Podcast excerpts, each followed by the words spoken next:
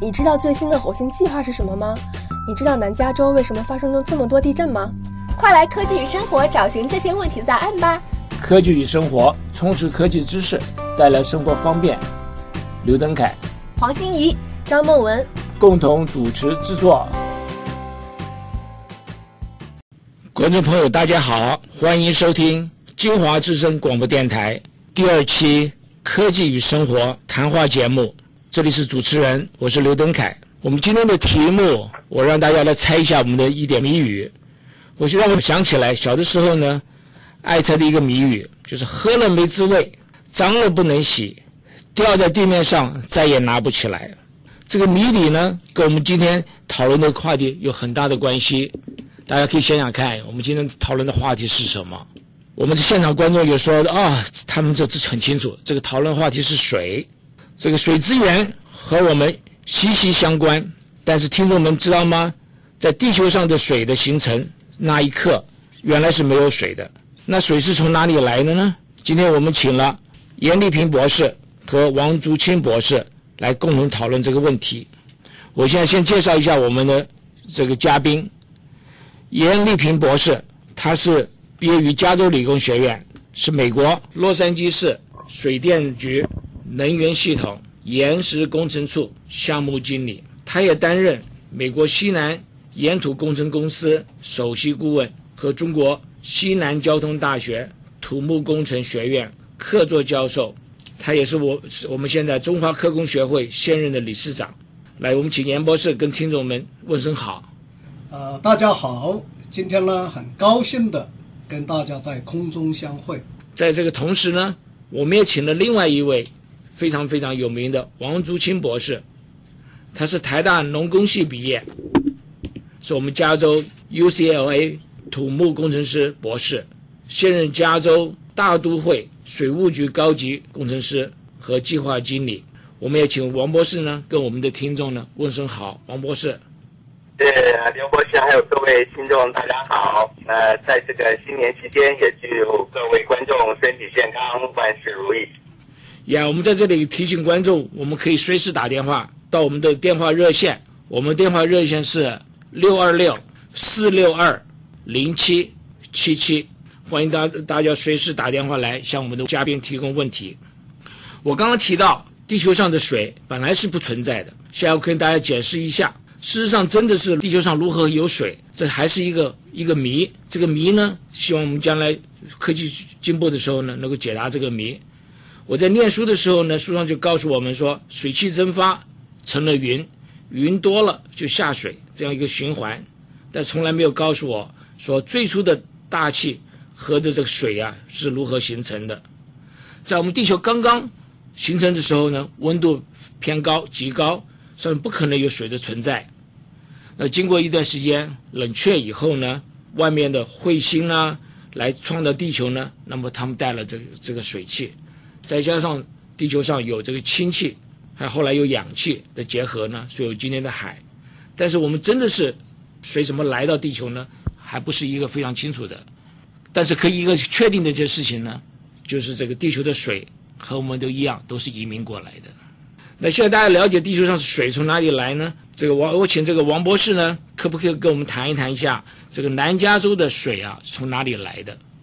好的，谢谢刘博士的的这个高科技的简介。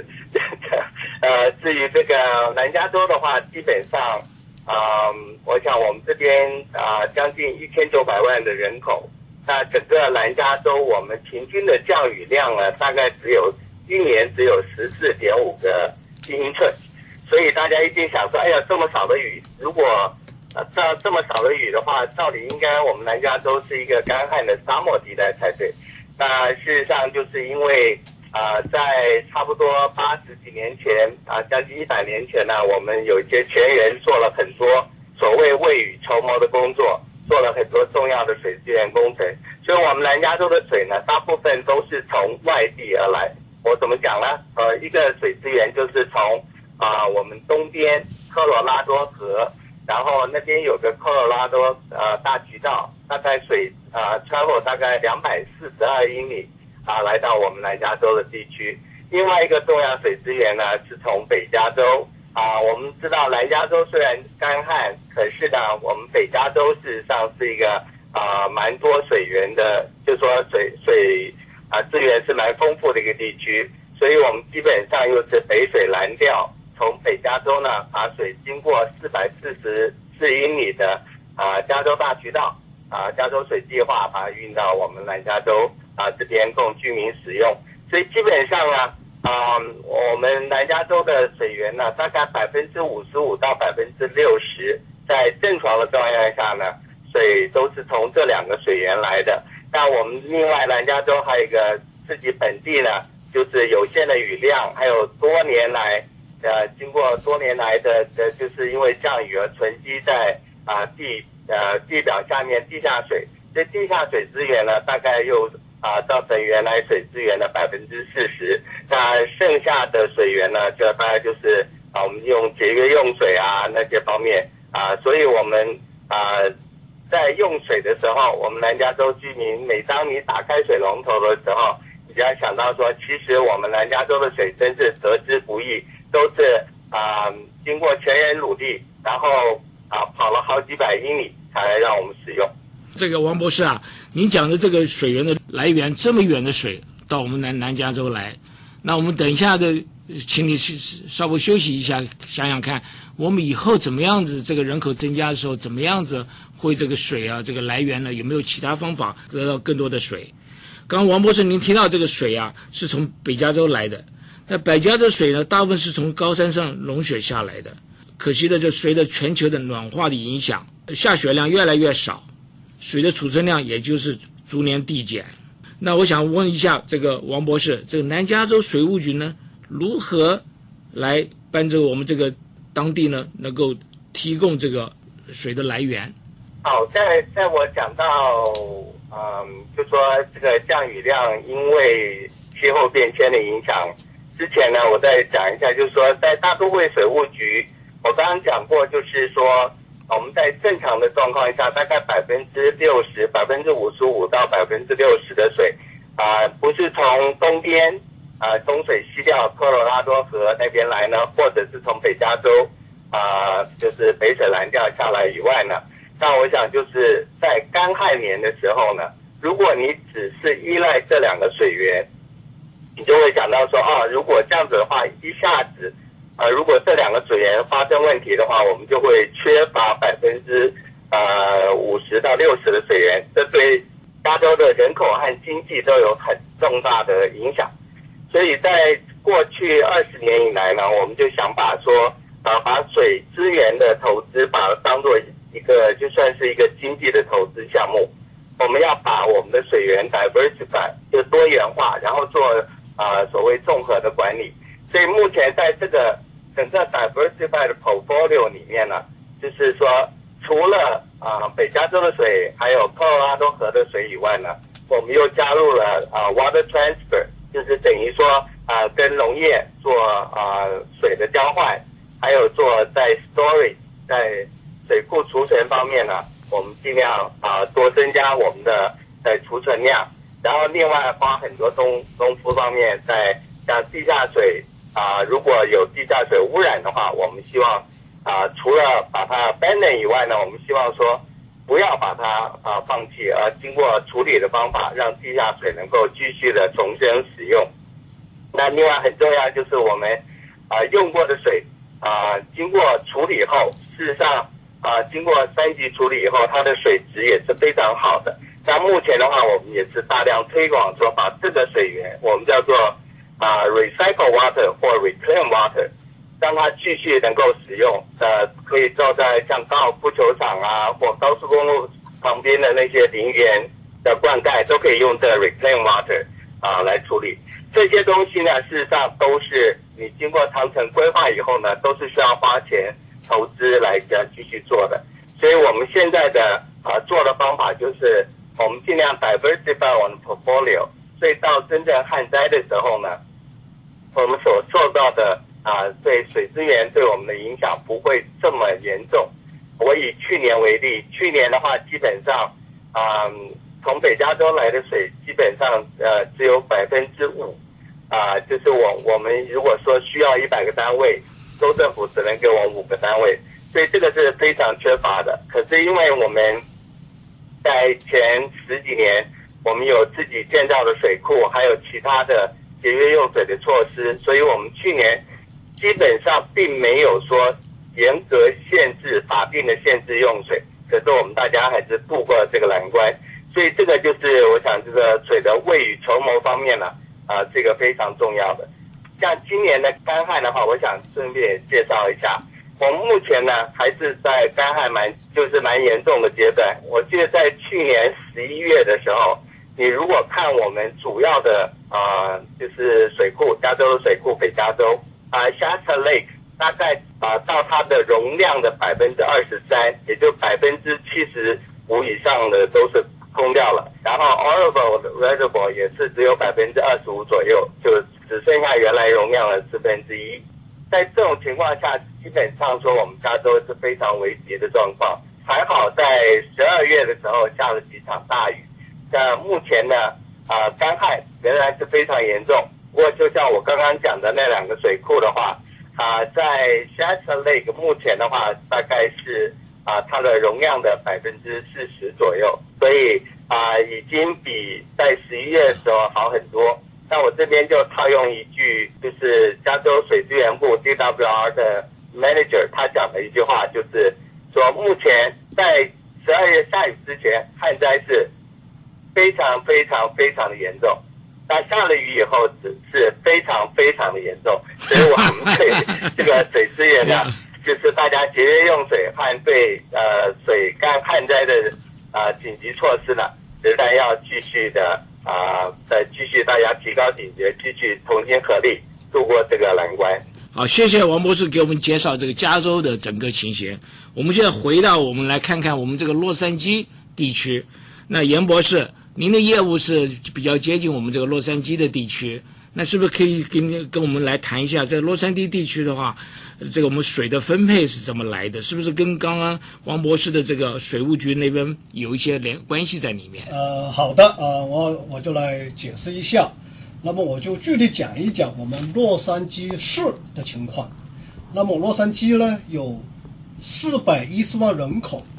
那么这么多人的用水问题呢，就是靠我们洛杉矶水电局来解决。那我们的水呢，其实也是来自三大部分，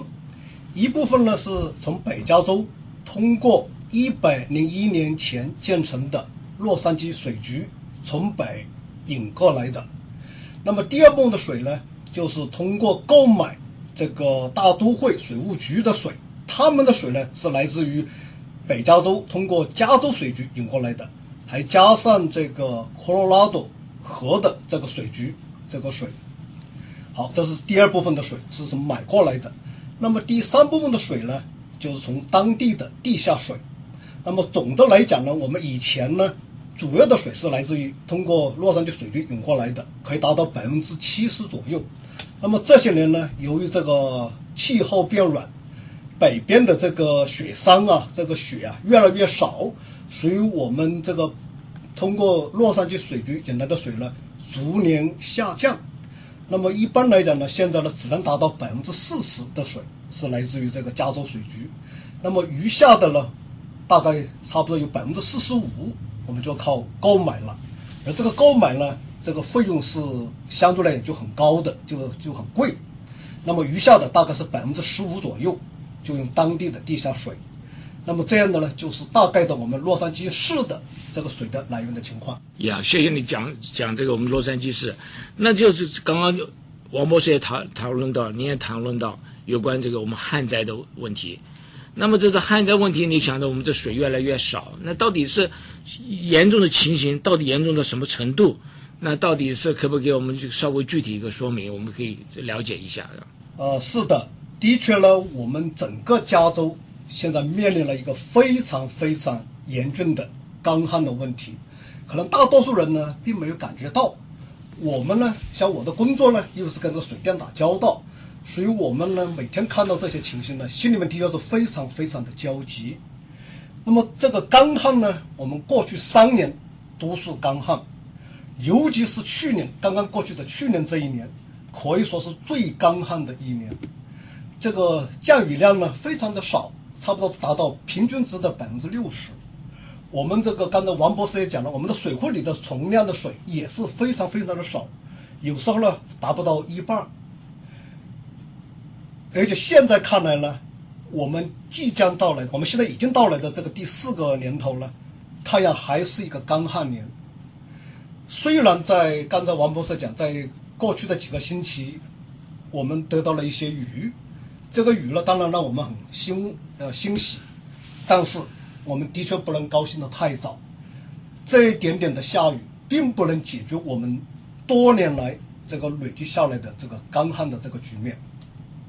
像王博士、严博士，你讲的这个有关干旱的情形，让我觉得非常非常紧张。这个每天用水的时候，要应该要更加小心一点。那这个王博士，您提到刚刚在我们的开源，来一百多年来，我们这开源进来进来又再增增加水的来源。那你对于这个有没有这个特别的这个一种措施呢？就说是在储存水方面呢，有在整个的加州来讲，有没有一些这种所谓的紧急的措施，让这个水呢能够多储存一点？那我们将来说不定干旱时间更长一点，我们也能够解决这个问题。可不可以就这方面来看一下你的谈一下您的看法？是，我觉得你您这个问题问的非常好。事实上，就是说我刚刚讲到，我刚刚严博士也提到，去年是一个非常非常严重的旱灾。呃，事实上，我我把呃洛杉矶市的水电部跟我们的关系也稍微讲一下。这洛杉矶水电部算是大都会水务局的一个 member agency。那大都会水务局，我们的你可以把我们想成一个水的批发商。那么我们批发商呢？事实上，我们只有二十六个客户，也就是一定要是我们的 member agency 才能够向我们买水。那洛杉矶市就是其中我们一个呃 one of the largest 的 member agency。那这这次像旱灾的话，我因为去年这么严重的旱灾，我们从大都会水务局，我们并没有对我们的 member agency 做出强制限水的动作。为什么呢？就是因为在呃两千年的时候。那时候我们投资了两个边脸，啊，然后建造了所谓那个 Diamond Valley Lake，所以我们在去年的开始的时候，那个 Diamond Valley Lake 这个人工的水库呢，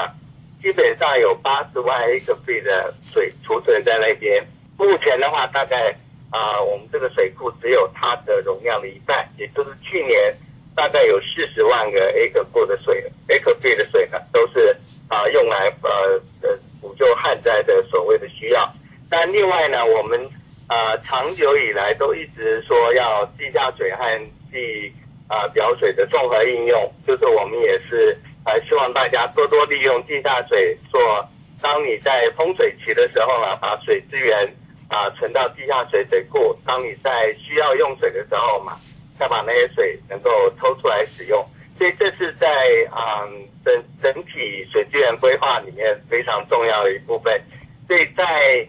我们平常多水年的，就是水资源丰富的时候呢，我们都会鼓励啊我们的 member agency，类似啊 Orange County 还有啊 LA City，啊就是在水多的时候呢，也多把水放到我我们的地下水水库或自己的水库里面。那我们都会像大都会水务局，我们会提出一些 incentive program，就是说，当你买这样的的水做储存效的时候呢，它会比平常的水要便宜，就不同的 water rate。那所以在这种呃大规模的储存计划下面呢，基本上我们去年基本上还安全的度过了，说不用自动限水。不过你要想到，事实上这就是因为。这么多年前，大家都一直在做这种未雨绸缪的工作。你也知道，一个水库并不是说，通常我们要经过五年才能够造成一个水库。但是说，啊，你通过了所有的啊环境评估的部门，那个可能有时候要花十几二十年还没办法通过。那光建造一个水库，像我刚刚讲 Diamond Valley Lake construction 就要花五年。所以这个中国有个成语很好，就是说，尤其像水这种东西。你要是宁可节俭节节省的话，就来不及了。所以这种都是要长期的未雨绸缪。但另外呢，我们在为应付干旱方面，就是说，民众也可以，你可以做些什么呢？事实上就是啊、在节约用水以外呢，我们呃机构呢也提供了很多所谓的 incentive program，是帮助你啊、来节约用水。好像我们在过去常常就是几乎每家都已经享受到就是 low flow 的 toilet、low flow shower head。王王博士，王王博士，我们等一下这个话题哦，我们这等一下这个，我们专门有一个这这样子一个一一部分来谈这个东西。那我现在暂时给您打断一下，这个我您您提到的这个有关水，那个王严博士也提到水的东西，这这个跟我们这个生命啊，跟我们的这个整个的这个科技，我们的整个的社会生存呢有极大的关系。那我就想到以前的电影上巨人上面的抢水，这个看起来就在我面前，可以可以想象的出来这种情况的情情景之下，加州连续三年的干旱，二零一四年又是有史以来最严重的一个问题。那严博士和博士都呃和王博士呢，都给我们介绍一下南加州缺水的情形。这种干旱的问题可能还会继续下去，听他们讲起来，会也能到延续到二零一五年、一六年，这个是说不定的事情。那我们虽然一个月以来有点下雨，但是我们刚刚提到了没有这个啊、解决这个加州缺水的问题。那严博士刚刚提到加州的水资源有一部分是从这个地下水来的，那您还说是这个在过去十二年度呢，这个地下水的流失情形，据我所知道也是非常非常严重的事情。我不知道可不可以请严博士呢，给我们讲一下有关这个地下水啊，目前为止的存量呢，还过去的流失情形呢，那有没有办法补救这些东西？好的啊、呃这个地下水的问题呢，主要还不是在我们饮水所造成的，主要是因为呢，我们加州啊，其实也是个很大的一个农业州，我们加州的经济很大一部分是靠我们农业农作物的收入，那么呢，这个农作物就需要水，那么这些年啊，为了因为这个干旱，可是为了要把我们的农业继续的搞下去，我们加州我们有很好的这个，比如像开心果啦，像这个坚果啦，这都是我们加州是出口的东西。可这些的植物都需要很多的水，所以怎么办呢？所以我们只有用地下水来浇灌这些植物。可是呢，这个这些年啊，这个地下水已经差不多是抽干了。那么就是在去年的年底，这个美国的 NASA，也就是这个太空总署啊，他们在通过这个卫星对地球的探测当中呢，偶然的发现，这个加州的地下水已经达到被抽出之后呢，达到一个惨不忍睹的一个景象。从二零零二年到二零一四年过去的十二年当中，我们从当初的加州地下是富有水的一个状况，到现在已经是差不多已经没有水了，情况非常的严峻。那么尤其这个严峻的地区呢，比如是在三加缅度河跟这个神河昆河这个盆地地区，那边的水啊被大量的抽抽呃把它取出去供这个中央山谷地带的农民去使用。这个大量的抽取这个地下水啊，破坏了地下的水层，也导致这个地层下降。那么就在去年，这个、联邦地调局跟一些高校里面，他们的研究发现，由于地下水的这个减少，会带来更多的地震。这也许就是我们过去这几个月，我们南加州这个地震不断的原因之一吧。我想。呀，这个方面来讲的话，这个是是也是令人很担心的一件事情。我们现在有高科技的太空，呃，就科技让我们有这些知识，但是目前为止呢，怎么防止这些东西呢，还不是一件简单的事情。那我想请问那个王博士，那这个大都会水务局他们对于呃这个地下水的流失问题有没有一些具体的呃措施？或者呢，现在已经开始想说要怎么样解决这个问题。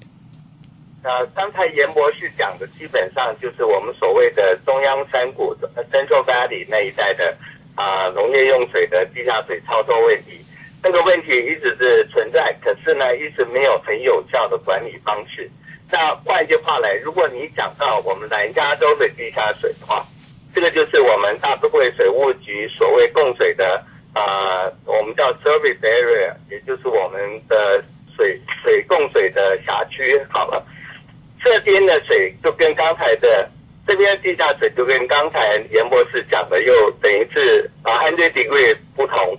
因为在南加州这边几乎每一个 drop 的水，每一个啊 groundwater basin 啊都已经 either under adjudication，就是有法定的规定，或者是啊 under certain management act，所以基本上的地下水的水权呐、它的处都已经是非常严格的规范。然后南加州大部分的地下水的水库呢，它的每一年能够抽多少水呢？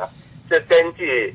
安全出水量的观念啊、来呃估算的。也就是说我，我每一年啊、大概平均能够回灌多少水到我地下水水库，然后这个才是我能够抽多少。那你是如果超收的话，会受到一定的啊法律的制裁或处处理。说在南加州这边的话，基本上已经大部分都是已经 adjudicated，就是说经过啊法法院打了好几年官司，然后有谁可以抽多少量，这都是一定的。那呃，至于说呃呃一个比较问题还没有，刚才严博士没提到的，就是啊、地下水污染的问题。那地下水污染的话，在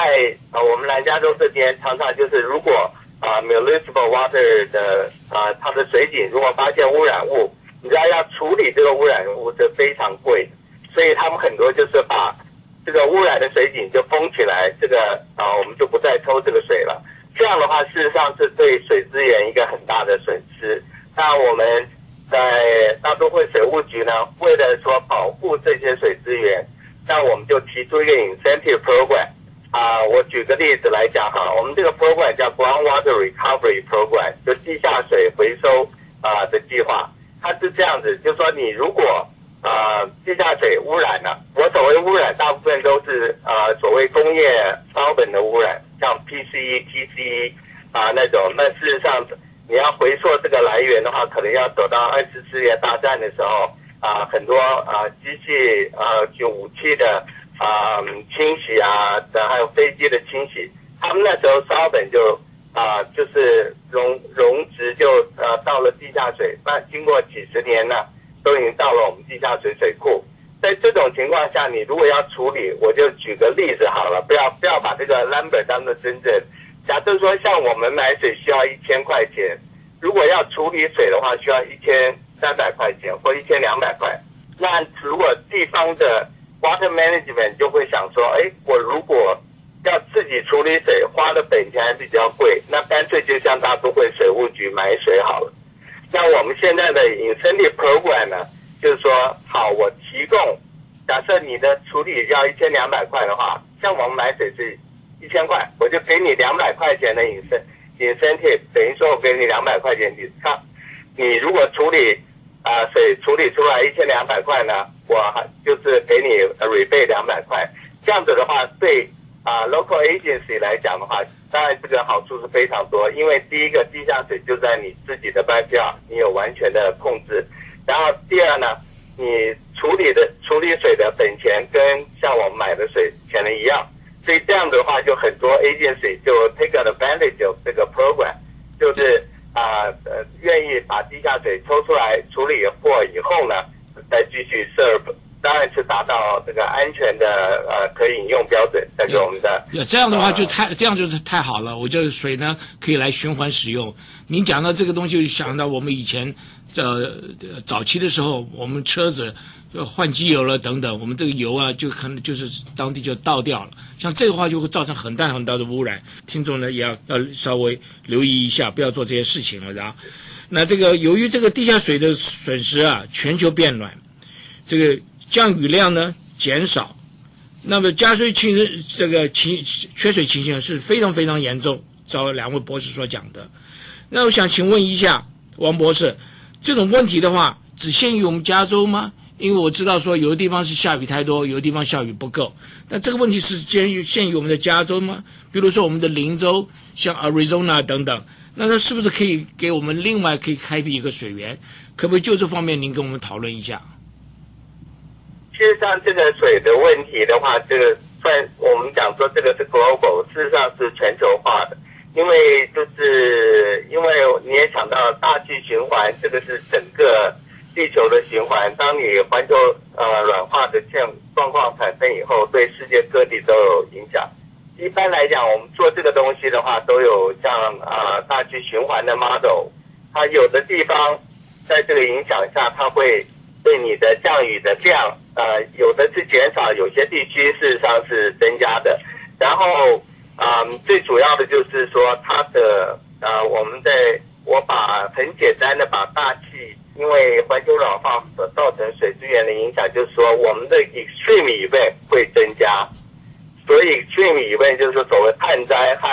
水灾，这都是属于 extreme event。它这个 frequency 会增加，就是它频率会增加。然后呢，它如果这些 extreme event 它的 intensity 呢会加强，也就是你旱灾的话可能会比以前干的更厉害，你洪水的话会比以前啊、就说水水灾的程度更更严重。事实上，你以美国全国各地来看，有的地方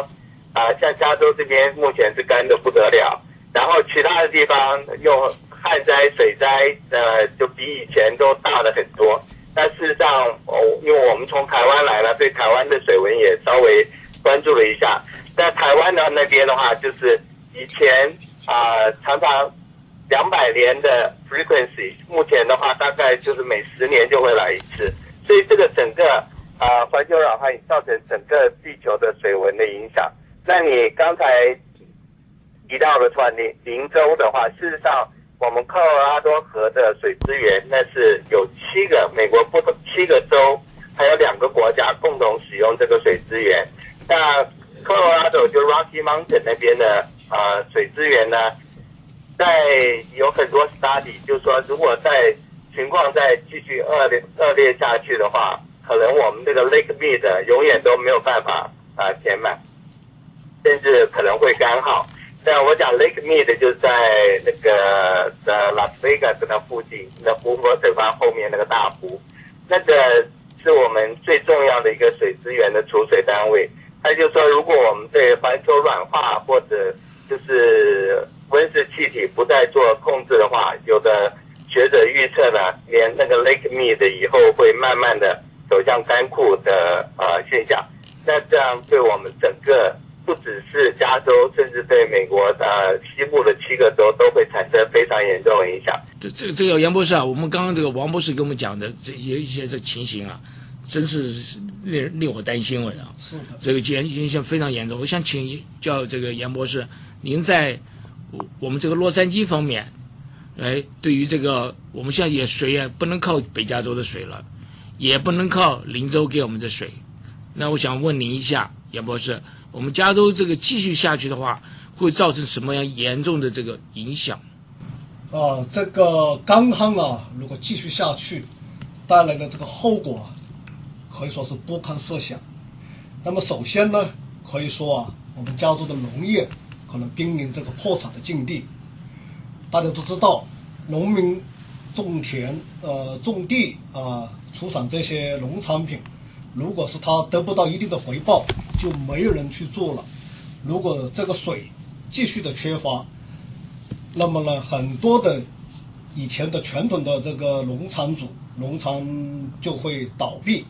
这些农场的人呢，他们也许就会到城里去打工啊，去寻找出路。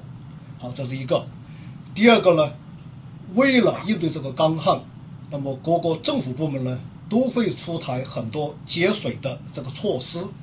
比如说洛杉矶市政府就在去年的十月份提出了它的这个节水的措施，那么其他的洛杉矶地区的其他的城市也纷纷出台类似的这个节水的措施，那么这些措施的出现，势必要影响到我们每一个人的日常的生活。再一个，也就是继续的干旱的话，我们所用的水的这个水价就会增高。另外，那些要用很多水才能生产的产品，它们的价格就会上涨。再一个，先我也提到，由于这个雨水缺乏，我们不得不用很多的地下水。继续的抽取地下水的话，导致地下水位的进一步的下降，必然带来更多的地震。所以的话，干旱的继续所带来的这个后果是非常严重的。我们再回到我们刚刚讨论的问题，加州连续三年干旱，二零一四年又是有史以来最干旱的一个年度。严博士和王博士都给我们介绍了南加州、加州的缺水情形，而且加州干这个干旱的问题呢，已经是对我们的居民生活已经有了一些影响，像比如说严博士讲到这个浇水后面的问题，还有这个其他的这个饮水问题。那么我想再请问袁博士，你觉得我们应当要做些什么事情对抗这个干旱呢？那在日常生活中又应当如何能够节节约水资源的问题？啊，这是很好的问题。的确呢，我们作为在洛杉矶地区这个居民来讲，的确我们可以尽我们的当尽的义务，尽我们的责任，可以做一些事情吧，来节约用水。啊，我们一般的用户这个用水呢，大多数的水，差不多是三分之一的水呢，是用于我们的户外，也就是说用在我们的这个浇花啦、我们的庭院的维护方面。所以说呢，我们第一个可以考虑的，就是说我们在种植我们的这花草的时候呢，可以考虑采用那些花草是非常耐旱的，也就是说不需要浇很多水的植物。这第一个我们可以考虑的。那么第二个呢，以前我们是每天都浇水啊，这个花草，其实呢也不一定非得这样，尤其是当我们用了这个耐旱的花草之后，也许我们一周只需要浇两次就行了。另外一个，我们在洛杉矶居住的家庭呢，很多家里面呢都有这个游泳池。是其实这个游泳池呢是很会水的。是。由于我们加州有时候天气很这个干燥啊，这个水容易蒸发，所以我们可以考虑是不是把我们的游泳池呢，把它覆盖住啊。这个其实有专门的这个东西可以去购买的，然后把它这个游泳池呢，把它盖住，就避免这个水分的蒸发。再一个，在加州呢，在我们洛杉矶呢，差不多每家都有汽车，这个洗车呢，可是个很费水的一个一个一个一个一个事情。以前我们习惯于自己来洗车，也许洗得干净等等，或者省时间。其实呢，在自家里面这个洗车啊，很浪费水。所以我在这里呢，呼吁大家呢，能不能够就把我们的车送到专门的洗车行里面去洗车，这样的话就可以减少这个水的使用。我您可不可以再解释一下，为什么送到洗车行里面去，他们的水是怎么可以节省水呢？啊、主要是呢，这个洗车行他们那个是那种自动化的、机械化的这个装置，再从这个把车子打湿，后来施加这个洗涤剂等等，它都是统一运作，用机器来整。后来呢，又是统一的用加大这个水压的方式来冲洗，这样的话呢，就很能够提高这个用水的这个效效率。我也听说他们用的水再回收回来。是的，尤其在我们洛杉矶这个市呢，是鼓励这些洗车行采用我们所谓的循环水，用那个以前通过别的已经用过的水，也把它呃除冲以后，或者进行简单的处理之后，我们再来用于这个洗车，所以这样的话就可以减少了我们对这个干净水、清洁水的这个这个用量的用量的这个要求。那么另外呢，我们在南加州呢，大家都习惯于每天都洗澡，可是这个洗澡也是很花水的，所以大家是不是会考虑什么洗澡的时间把它缩短一下？也许呢，先把自己的身体冲湿了，打打肥皂，在打肥皂当中呢，把水管的关掉。当你把肥皂擦洗好了之后呢，再把水龙头打开来冲洗一下，这样我想是可以节省用水的。但是你没有建议说大家少洗澡嘛？呃，其实也是可以的，呃，这只是个习惯问题啊。也许我们呃可以每天洗次澡吧，要看个人的情形吧。我的侄子最喜欢这个了。是的，是的。那么还有一个啊、我们在这里呢，我们换洗衣服呢会非常的频繁，也就是我们洗衣服洗的很多。其实这个洗衣服也是很浪费水的。其实这个衣服呢，我们在洛杉矶啊，并不是那么脏的。我倒是觉得呢，我们这个衣服可以多穿几天才去洗。我呢也在改变我自己，以前我是每天都换衣服，现在我的衣服呢至少穿两次以上。这样的话，的确是可以减少我们洗衣服的次数，从而达到节省用水的这个目的。那么还有一个，就是我们在家里面这个厨房里面的用水，其实可以循环使用的。我们洗菜的水，我们把它留下来，用来浇我们的花草。还有一个，就是像前前几个星期我们下雨了，在下雨的时候呢，我们可以把水桶放在这个户外，把这个雨水接下来，来用这个水来做我们别的用途。所以总而言之吧，我们的确可以做很多的事情，来帮助减缓这个干旱对我们的影响。这个太好的一些一些呃给我们的提示啊。我如果根据刚才严博士的讲，我再再补充几个。事实上，就是在节约用水方面的话，像我们大都会水务局也在积极的推广各种比较新奇的省水方式。像刚刚严博士讲的，就是说，因为我们加州这边干旱，你如果能够使用适合加州气候的植物的话，就是 California friendly vegetation 的话，那对于省啊省水可以发挥很大的效用。那我们水务局平在平常的话，每一年大概我们有两千万的经费是帮助大家做这样的省水的事情。那去年的话，就是因为旱灾，我们把我们的经费增加到四千万。那它是怎么样呢？就是说，你如果是啊原来是普通的草坪，你如果能够把草坪啊整个移掉，然后变成 California friendly 的 vegetation 的话。我们每一个平方尺可以给你两块钱的 incentive payment。那我据我所知，洛杉矶市政府呢，就在我们的两块钱以上呢，还多付了一块半。也就是说，你现在的话，把你草坪传统的草坪如果啊挪除掉的话，你可以拿到三块半的啊 incentive payment。那几乎就是说我可以把我的草坪整个呃啊挪掉，然后呢，几乎是不用自己花钱。这这种的话，呃，去年是非常 popular，说非常受欢迎的一个 program，很多人都愿意把他的庭园变成啊 California 呃 friendly 式的庭院，所以啊，我们今年呢已经把这个经费增加到 hundred million，就是 overall，所以说啊，这个的话，就像严博士刚才讲的，事实上这样做的话，对室外用水，我们可以。啊，因为室外用水在整个水里面占了很大的部分，这样子的话能够把室外用水的啊数量呢就减少。那另外在浇水方面，我们也啊有 incentive program，就说像 smart irrigation system，就现在的我们的喷水，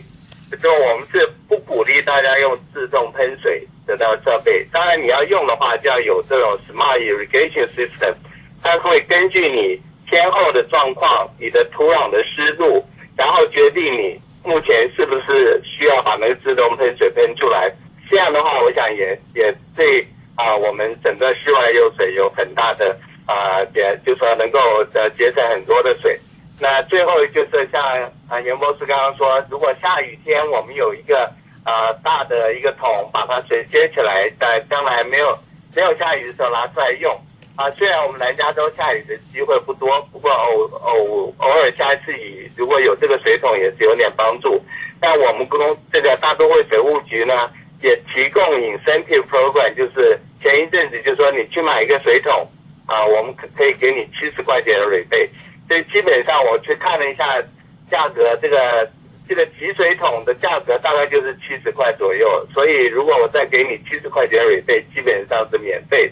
所以这些东西，因为当然就是我们公司一年的啊发借有限，那我觉得这些都是啊民众呢，你可以啊多多利用，有这个 incentive program，你一下一来也可以帮你省水，帮大家省水，也可以帮你省钱。所以啊，希望大家呢啊有机会了，到到我们的公司的网站上去看一看，有到底有哪些 incentive program 你们可以使用。那我在这个机会就做个广告好了，这个。我们的网站呢，就是名称是比 waterwise.com，就是呃水聪明一点，就是 D E waterwise W I S E.com。好，好，那个刘博士再还给您。好，谢谢你，王博士给我们这些呃资讯来讲。我们请这个严博士跟王博士再说一下，就是说，假设大家对于用水和节水方面有很多问题的话。那请问两位博士，他们应该要找谁？除了网站刚刚讲的网站以外，有没有一个一些，呃，电话啦，或者是有一些呃这个可以接受咨询的。那么，请我严博士呢，先帮我们来呃解，决。这方面呢，其实这个能够得到资讯的地方很多，比如说像我们洛杉矶水电局就有专门的这个呃代表，就是我们业务代表来回答这个水用户的问题。你可以找到我们那个水电局的网页上就有那个一八零的一个电话号码可可供使用的。当然也有很多其他的一些相关的每一个呃市政府的那个水务这个管理部门，都有相应的这个业务代表来回答问题。那么他们有没有这个专专专门的华人电话呢？啊、像是有的，是有的，有就像这个华人居住多的这个城市，像蒙特利工业市啦，像这个 Temple City 等等，他们都有的。我相信那个大都会水局肯定是是有的，那个王博士可以介绍一下。呀，王博士也请你来介绍一下。您刚刚讲了那个网站，这个你讲的是 w w dot b e w a t e r w i s e dot com。除了这个网站以外呢，那么还没有一些专人的或者来解答问题的。那那你可不可以就这方面来来说明一下？另外一个就是说，我们这华人方面呢，有没有一些特别的一些机构来帮助我们华人呢？这个方面呢，能够解决目前的问题。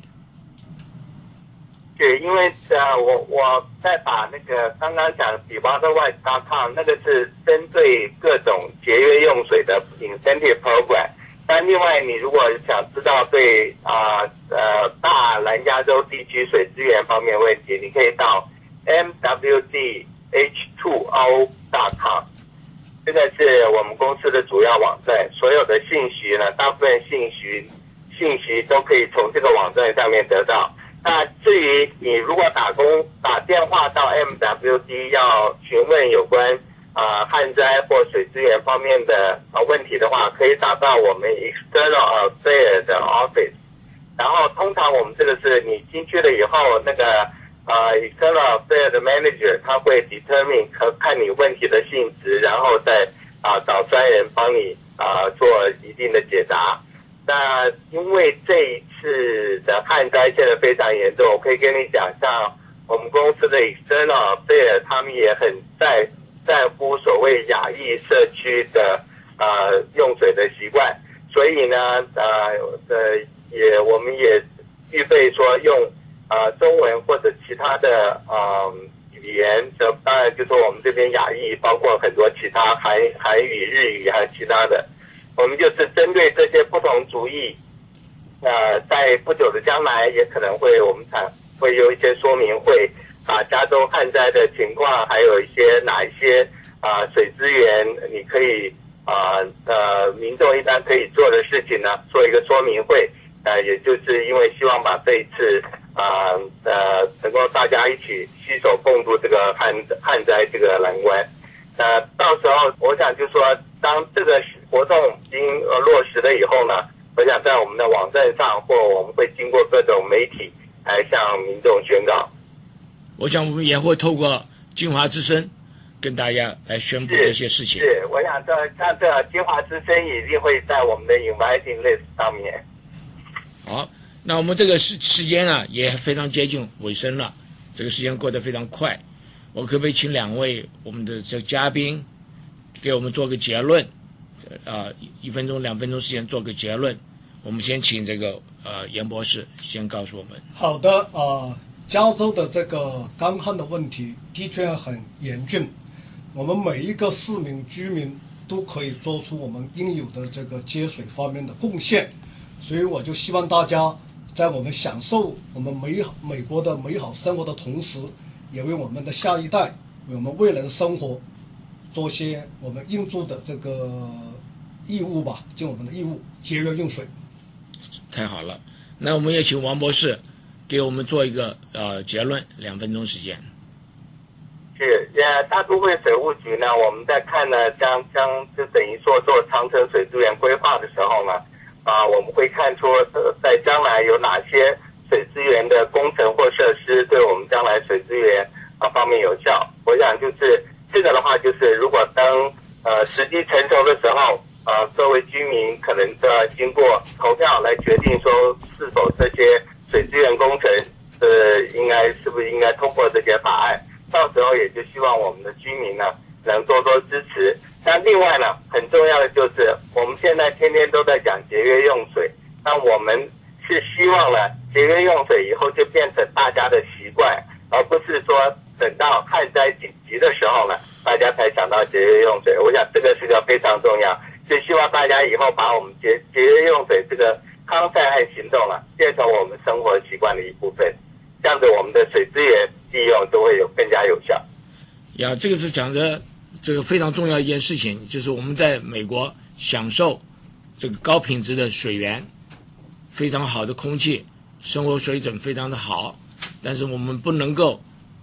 认为说这个东西是永久的，我们不能够认为说这个东西是一直在那里存在的，我们必须要保护我们的环境，来来让我们的这个下一代呢生活比我们更更美好。那我们今天就谢谢大家收听金华之声广播电台第二期科技与生活的谈话节目，我是主持人刘登凯。今天我们学到了很多有关南加州的水资源的知识，包括水从哪里来，包括干旱的情形和后果，还有我们应当如何来节约我们的解决我们缺水的问题。那水资源在加州可以说是，尤其是南加州，十分十分的可贵，来自非常不易。希望大家在了解这个方面知识以后呢，能够运用到生活当中，而且告诉你的朋友，告诉你的家人，我们一起来节省节约我们的用水，让我们下一代呢有更好的生活。我们下一次呢，在同一个时间呢，将讨论有关南加州空气污染的问题。我们下周呢是下午同样时间三点到四点，我们将邀请我们空气方面的研究专家呢讨参与讨论。本节目《科技与生活》是由南加州科工协会赞助，和 USC 新闻优生黄欣怡协助制作。可工会有五十二年的历史，包括各个领域的专家，透过他们的专业知识。用通俗的语言讲解大家了解我们目前的生活呢，由于科技的帮助或者由于科技的影响，对我们生活呢能够更好。那我们的网址是 w w dot c e s a s c dot o r g。那么大家呢也可以去用中文就去寻找